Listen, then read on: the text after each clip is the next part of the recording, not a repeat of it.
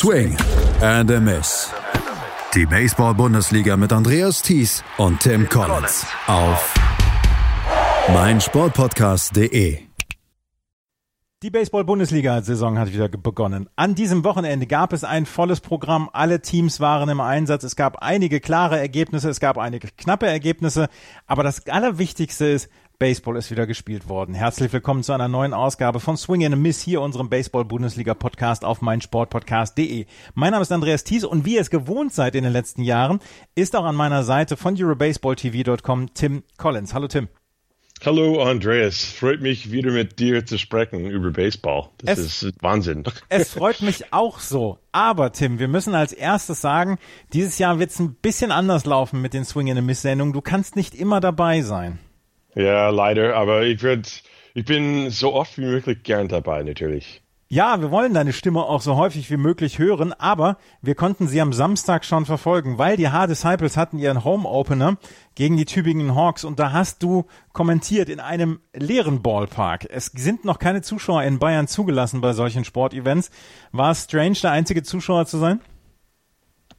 Äh, eigentlich nicht. Ich wusste schon im Voraus, dass äh, kein Zuschauer erlaubt waren, aber trotzdem, es gibt natürlich die Spiele von beiden Mannschaften, die da waren. Es gab auch den Scorer und E-Scorer und ein, ein paar Leute, die mit beiden Vereinen verbunden sind die waren schon im Ballpark und dann auch, äh, muss ich sagen, dass außerhalb des Ballparks im Park, wo man einfach hinter den Zaun steht, da gab es einige Zuschauer, die, die würden einfach nicht in Ballpark erlaubt. Ja. Aber äh, trotzdem war es eine Sommerstimmung und ein Baseballgefühl und ich habe auch von den Spielen vorher, ähm, von den Disciples, die haben mir wirklich gesagt, die freuen sich sehr. Äh, das Ballpark hat immer noch Musik, äh, Walk-up-Musik gehabt und ein, ähm, ein äh, Stadionsprecher war doch da, obwohl keine Fans da waren. Und für die Spieler, das war wichtig, dass es wie ein echtes Spiel wirklich ja. äh, führt, angeführt ist. Also so normal wie möglich die ganze Geschichte halten, halt ohne Zuschauer. Ja, genau. Ja. Ähm, die Ja-Disciples mussten natürlich auch ein bisschen was tun jetzt vor der Saison. Du hast es, wir haben es gesagt, es sind keine Zuschauer zugelassen. Hat dir jemand einen Burger gebracht oder gab es das auch nicht? Äh, es gab kein Essen. Äh, ah. Ich habe nur Zugang zu den Getränke gehabt. Doch nicht alles normal da im, im Ballpark bei den Disciples. Ähm, wir hatten zwei Spiele erlebt dort jetzt hier bei den H-Disciples gegen die Tübingen Hawks, gegen die Aufsteiger.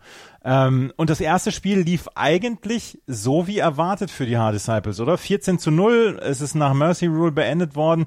Ähm, es war, ist nur fünf Innings gespielt worden. Will Thorpe hatte einen richtig guten Tag.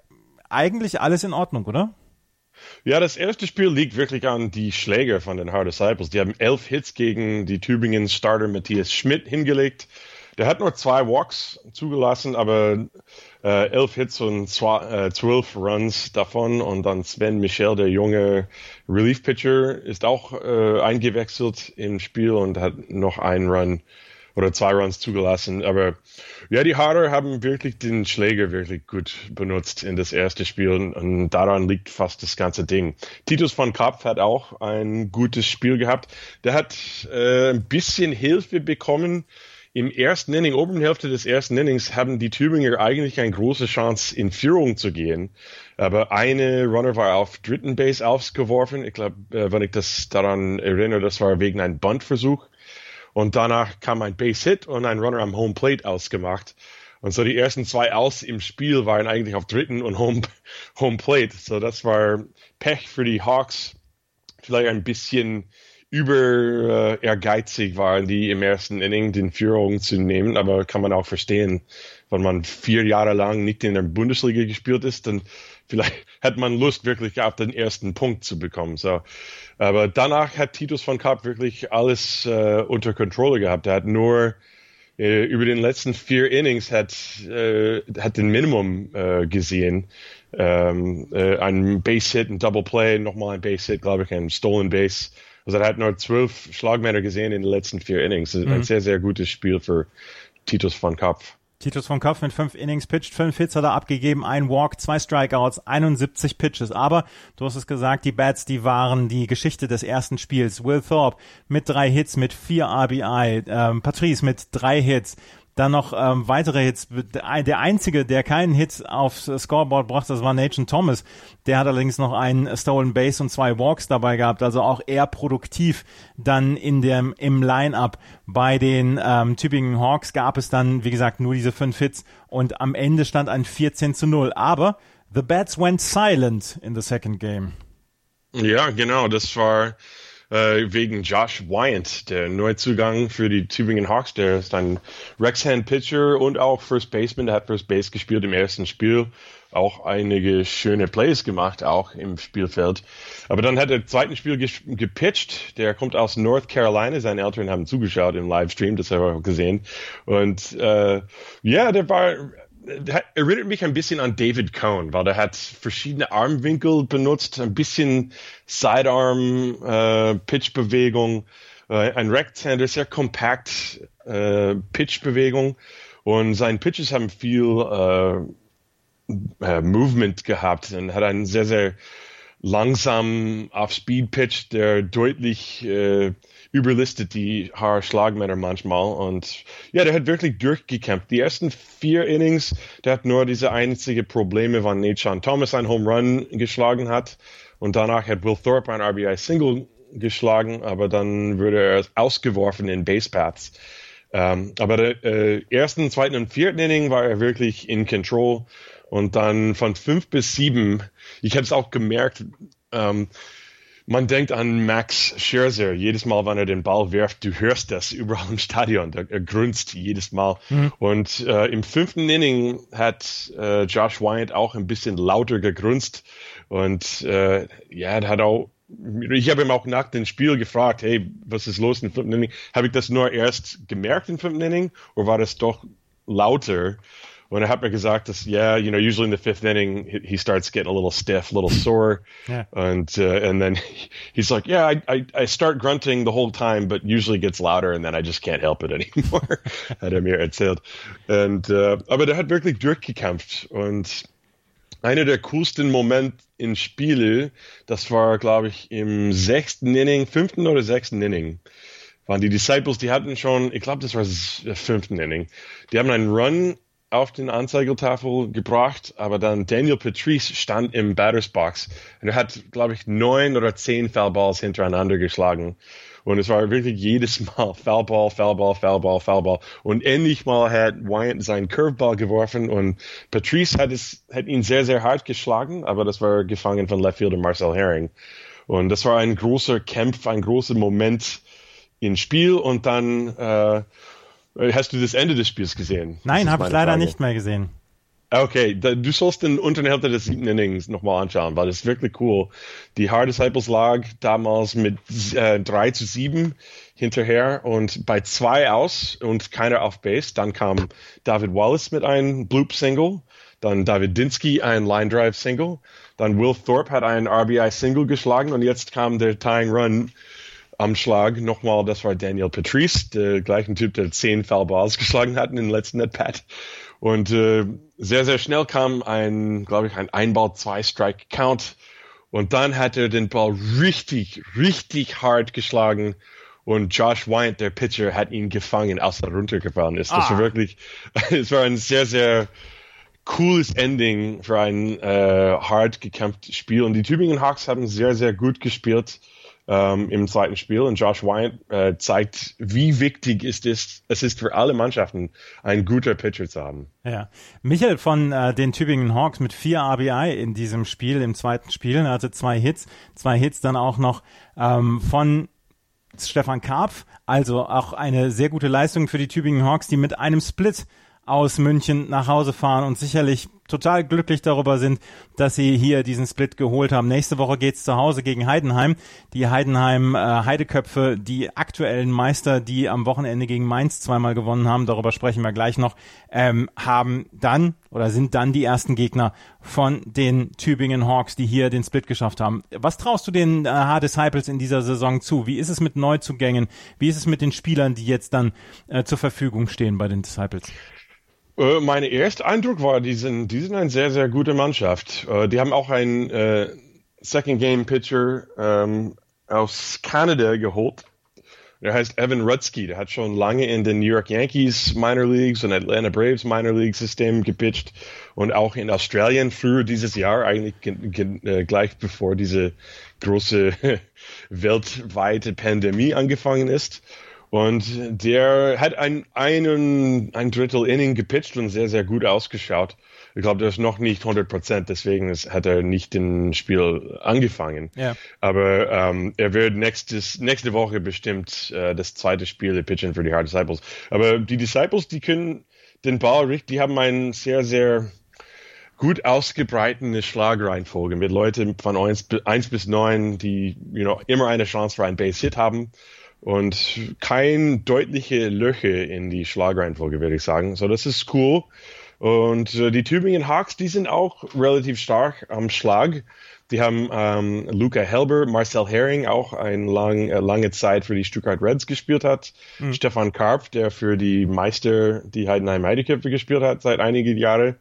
Die sind nach Tübingen gewechselt und ja, äh, wenn man gutes Pitching kriegt, dann, dann gibt es immer eine Chance, auch für die Tübingen Hawks, obwohl die neu in die Bundesliga sind, nochmal nach vier Jahren. Aber ja, ich fand, es war spannendes Baseball anzuschauen und freue mich für den Rest dieser sehr, sehr abgekürzte Saison. Ja, ähm, es ist ja für alles, es ist ja für alle was drin, aber die Heidenheim Heideköpfe scheinen auch dieses Jahr das Team to beat zu sein, oder? Also dieser Auftakt ja, gegen Mainz. Die sind immer, immer das Team to beat. Ja. ja die sind sehr, sehr, ich habe den, den Kader nicht angeschaut, aber ich, ich vertraue, dass Klaus Eckler hat etwas sehr, sehr gut zusammengestellt. Ich, ich glaube, Gary Owens ist noch dabei und natürlich Simon Göring ist da und ja, Bolsenbrook, ich meine, die sind, die sind immer stark in Heidenheim. Ja. Ähm, wir sprechen, also ich werde gleich die Ergebnisse nochmal zusammenfassen und wir haben auch noch ein paar Stimmen aus anderen Ballparks, aber ähm, die Heidenheim Heideköpfe mit einem sehr überzeugenden Sieg oder einem sehr überzeugenden ersten Wochenende gegen die Mainz Athletics 18 zu 1 und 12 zu 2. Junge, Junge, Junge, 30 Runs gegen die Mainz Athletics. Das muss man auch erstmal hinbekommen. Ja, Tim, äh, wie geht's für dich weiter? Du bist beim nächsten Heimspiel vielleicht auch dabei oder?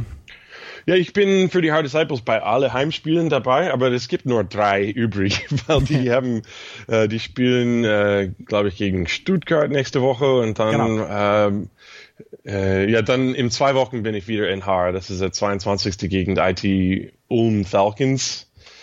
Uh, und dann, uh, danach gibt's ein Spiel im September gegen Regensburg. Das wäre ein Freitagabendspiel. Und das war es für die Heimspiele für die Hard Disciples. Die haben alles ich weiß nicht, I mean, ich, ich weiß, es ist nur sieben Spieltage und die Disciples davon haben nur zwei äh, heim geplant und dann das Regensburg-Spiel wurde gesplittet. So ja. dass ja, so dass äh, die mindestens noch ein Heimspiel bekommen können. Also ja, die drei Spiele werde ich übertragen und dann schauen wir mal, wie es läuft in den Playoffs. Äh, keine Ahnung. ich, ich, ich glaube, wir haben alle gelernt, nie so weit in der nee. Zukunft in 2020 zu planen. Absolut nicht. Tim, ich danke dir für deine Einschätzung aus äh, H und äh, ich hoffe, ich höre dich so häufig wie möglich während dieser kurzen Baseball-Bundesliga-Saison wieder. Ja, vielen Dank. Und bestimmt, äh, wir sprechen, ja, ich spreche immer ganz gern mit dir. Ja, ich auch mit dir.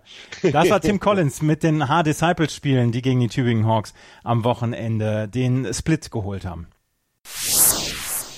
Das war Tim Collins von EuroBaseballTV.com, der am Samstag beide Spiele der H-Disciples kommentiert hat. Auch in Regensburg gab es einen Livestream. Legionäre TV gehört ja zu den Urgesteinen der Baseballberichterstattung in der Bundesliga. Die Regensburg Legionäre feierten an diesem Wochenende einen gelungenen Start in die Bundesliga-Saison. Am Freitagabend gab es ein 20 zu 0 und am Samstag ein 20 zu 10 gegen die IT-Show Falcons Ulm zu feiern. Tobi Dietrich von Legionäre TV hat das Spiel gesehen und für uns eine Zusammenfassung dieses Spiels produziert. Die hört ihr hier. Saisonauftakt in der Benz Baseball Bundesliga im Süden. Die Buchbinder Legionäre Regensburg gegen die IT Shore Falcons. Ja, wenn man sich das Ergebnis anschaut, 20 zu 0 und 20 zu 10, das ähm, spricht schon eine einigermaßen deutliche Sprache. Die Legionäre zweimal letztendlich deutlich gewonnen. Äh, fangen wir am, am Freitagabend an, 20-0 im ersten Inning. Eigentlich Ulm gleich mit einem Double reingestartet. Da dachte man, oh ja, äh, schauen wir mal, wie sich dieser Abend entwickelt.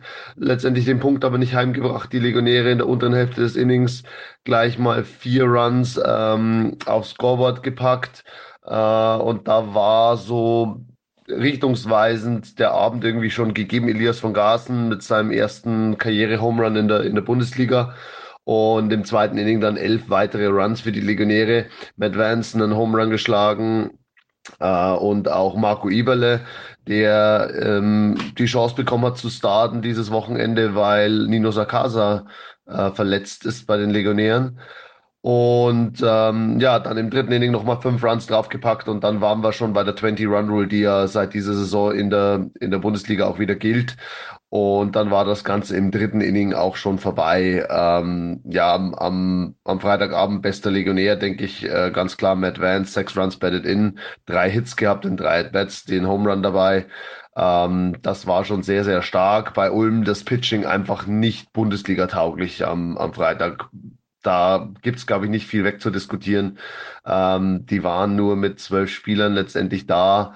Und das war einfach ähm, deutlich zu wenig. Also die Legionäre haben da wirklich den Ball quer übers Stadion, äh, quer durchs Stadion gehauen. Ähm, es waren nicht 100.000 Walks, äh, von dem her war das Ganze trotzdem ganz gut anzuschauen. Ähm, die Legionäre wirklich einfach auch konsequent immer weiter auf den Ball gehauen und, und dann diesen klaren 20 zu 0 Sieg ähm, eingetütet. Am Samstag ähm, ging es ein bisschen anders los. Thomas Ondra hat gestartet für die Legionäre und ähm, der ist nicht so richtig reingekommen, ein bisschen mit seiner Kontrolle gestruggelt und die Ulmer haben da das ausgenutzt, im ersten Inning gleich vier Punkte gemacht. Legionäre konnten zwar mit einem ähm, in der unteren Hälfte des Innings zumindest mal aufs Scoreboard kommen. Ähm, das war wieder ein Home Run, dieses Mal wieder Matt Vance, also der hat seinen zweiten geschlagen an dem Wochenende. Ähm, und im zweiten Inning dann die Legionäre nochmal vier gemacht, dann stand es 5-4 für, für, die, für die Legionäre.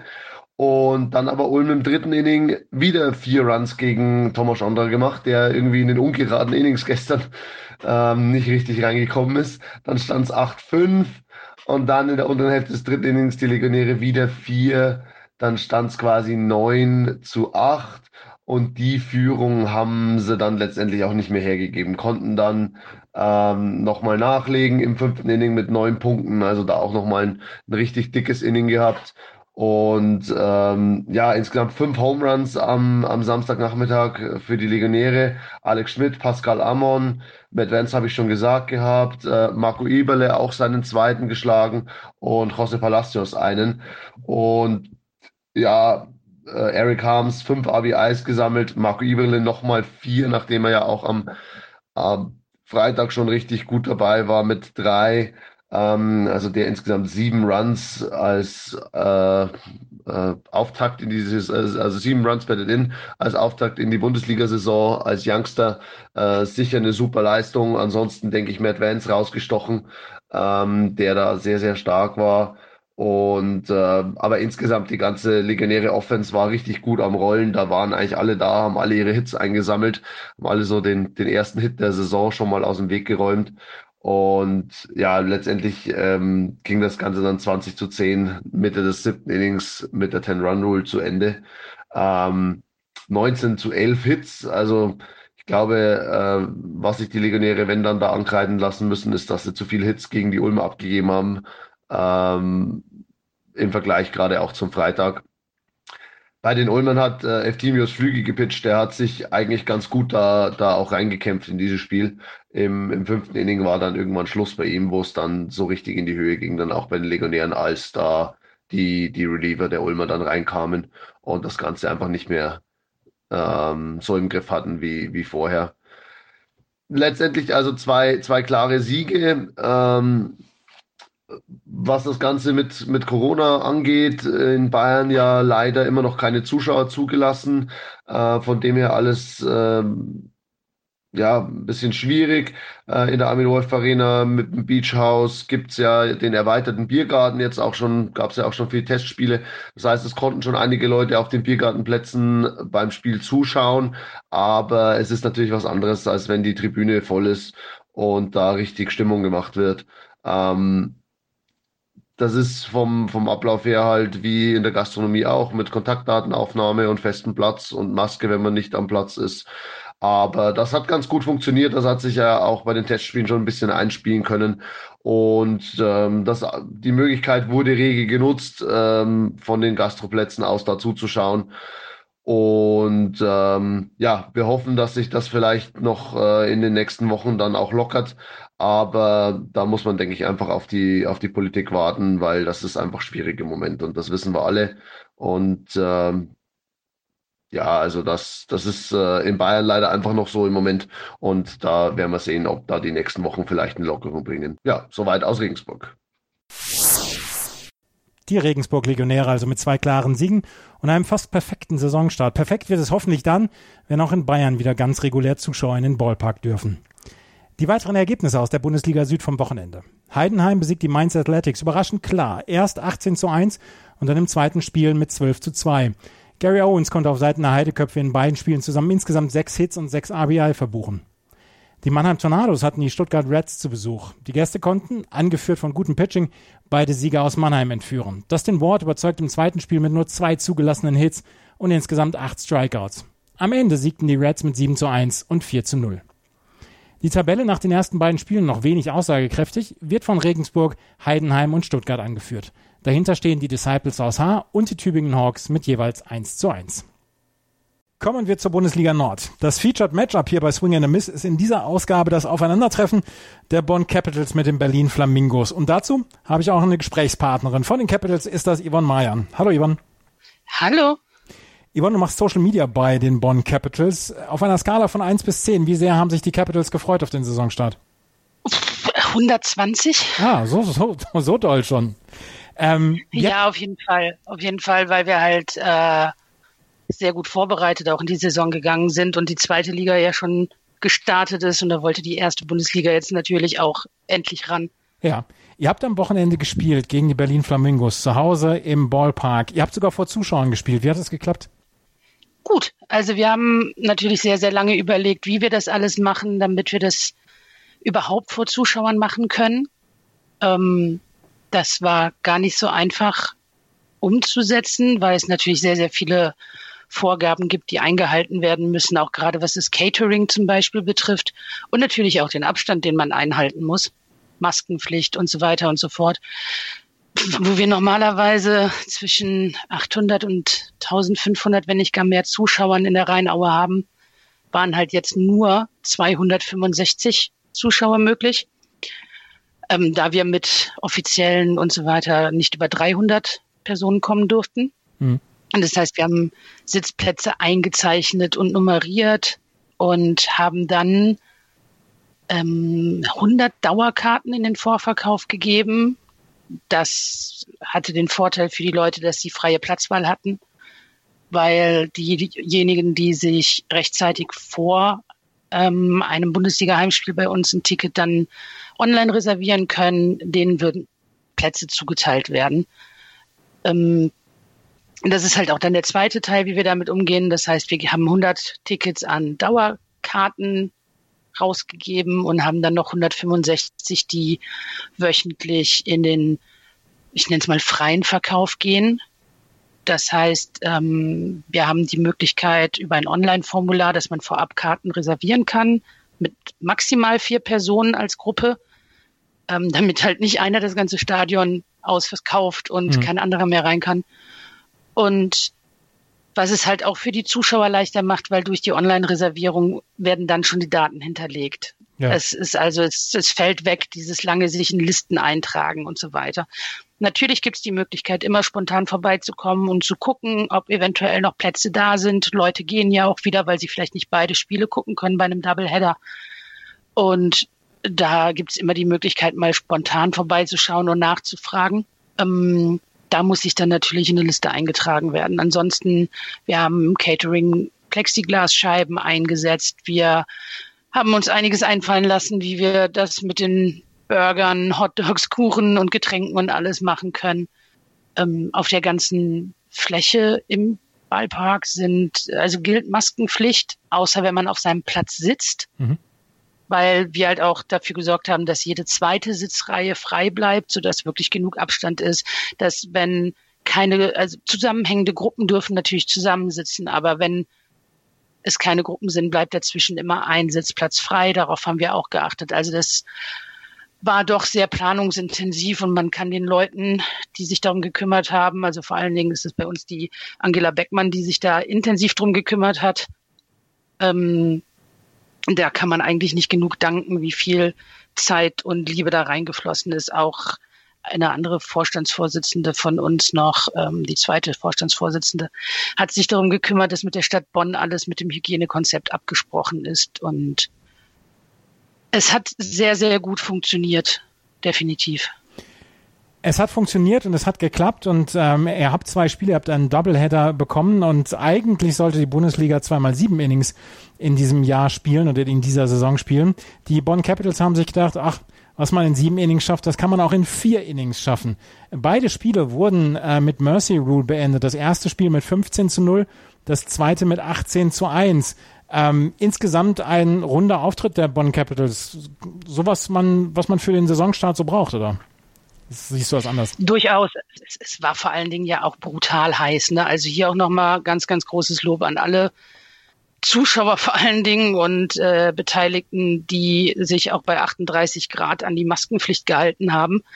Und äh, ich, wahrscheinlich haben sich das auch unsere Jungs gedacht, dass es einfach zu warm ist, um da viel zu lange noch rumzuspielen. Nein, Quatsch. Ähm, es war tatsächlich ein wirklich guter Start muss man sagen. Es gab tatsächlich eine kurze ähm, Verwirrung, weil die Umpire bei den Scorern nachfragen mussten, wie jetzt eigentlich bei den äh, neuen verkürzten Spielen die Mercy Rule greift. ja. ähm, es wäre 20 nach 3, 15 nach 4 und 10 nach 5. Das haben wir dann auch alles erst gestern so richtig gelernt. War also auch für uns eine neue Situation. Unsere Scorer wussten es zum Glück. Ähm, ja, es war offensiv schon ziemlich beeindruckend, was unsere Jungs da gemacht haben. Also sagen wir mal, unser neuer Spielertrainer Wilson Lee, der hatte natürlich auch einen sehr, sehr guten Tag äh, mit ähm, fünf für fünf mit einem insgesamt acht RBI und einem Home Run, den er noch geschlagen hat. Also Three-Run, Home Run, glaube ich, war es sogar. Also das war ein ganz ordentlicher Start. Wobei den Berlinern auch natürlich, ähm, wie so vielen anderen, ihre Importspieler fehlen. Und das darf man natürlich dann auch nicht vergessen, dass die Saison tatsächlich ja ganz anders ist als alles, was wir bisher irgendwie im Baseball in Deutschland gesehen haben. Ja, wir müssen an alle Leistungen dann ein kleines Sternchen dran machen. Das äh, ist, glaube ich, dann auch den meisten bewusst. Aber die Bonn Capitals sind dieses Jahr ja mit der fast der gleichen Mannschaft wie letztes Jahr dabei und müssen natürlich zu den großen Favoriten gezählt werden. Ja, natürlich haben wir auch entsprechende Ambitionen. Ja. Ähm, wir, wir haben tatsächlich so ziemlich das gleiche Team wie letztes, wie letzte Saison. Ähm, das heißt, unsere Imports sind soweit alle da, die auch letztes Jahr da waren. Ähm, natürlich werden hier und da ein paar jüngere Spieler auch mal eingesetzt jetzt in dieser Saison. Und aber im Groben und Ganzen haben wir natürlich auch mit Paderborn zusammen einen ziemlich guten Vorteil, was äh, den Roster angeht, definitiv. Die Bonn Capitals also mit einem erfolgreichen Auftakt gegen die Berlin Flamingos mit zwei Siegen nach Mercy Rule, nach vier Innings, einmal mit 15 zu 0 und einmal mit 18 zu 1. Yvonne, ich danke dir für diesen kleinen, diesen kleinen Statusbericht aus Bonn vom Wochenende von der Rheinaue. Vielen Dank dafür. Ja, sehr gerne. Die Bonn Capitals also mit einem standesgemäßen Auftakt in die Saison. Die weiteren Ergebnisse. Die Paderborn Untouchables besiegten die Cologne Cardinals im ersten Spiel der 2020er Saison der Baseball-Bundesliga mit 8 zu 2. Auch das zweite Spiel gewannen die Favoriten, dieses Mal mit 9 zu 0. Matthew Kemp pitchte in diesem sechs Innings mit 10 Strikeouts. Dabei ließ er nur einen Hit zu. Marco Cardoso war in der Offensive mit drei Hits der erfolgreichste Batter der Untouchables. Die Dortmund Wanderers schafften einen Split gegen die Solingen Alligators. Dabei wären sogar zwei Siege nicht ganz unrealistisch gewesen. Doch Giovanni Tensen pitchte ein hervorragendes Spiel 1 für Solingen und sorgte damit unter anderem für den 2 zu 1 Sieg der Alligators in Spiel 1. Im Nordderby hatten die Doren Wild Farmers die Hamburg Steelers zu Gast. Die Dorener gewannen beide Spiele. Das erste mit 11 zu 0, das zweite Spiel mit 4 zu 3. Dabei holten sie im sechsten Inning die zwei entscheidenden Runs. Auch hier ein kurzer Blick auf die Tabelle. Bonn, Doren und Paderborn führen, dahinter Dortmund und Solingen mit ihrer ausgeglichenen Statistik. Schauen wir auf die nächste Woche. Die Mainz Athletics sind sicher auf Wiedergutmachung aus. Sie haben die Regensburg Legionäre zu Gast. Die amtierenden Meister aus Heidenheim reisen nach Tübingen. Im Norden kommt es zum Nachbarschaftsduell der Cologne Cardinals gegen die Bonn Capitals. Paderborn wird Solingen zu Gast haben. Alle Boxscores, Nachrichten etc. bekommt ihr bei baseball-bundesliga.de. Nächste Woche wird es auch wieder eine neue Folge von Swing and a Miss geben. Ich hoffe, das neue Sendungsformat gefällt euch. Vielen Dank fürs Zuhören. Bis zum nächsten Mal. Play Ball und auf Wiederhören. Swing and a Miss. Die Baseball-Bundesliga mit Andreas Thies und Tim Collins auf meinsportpodcast.de.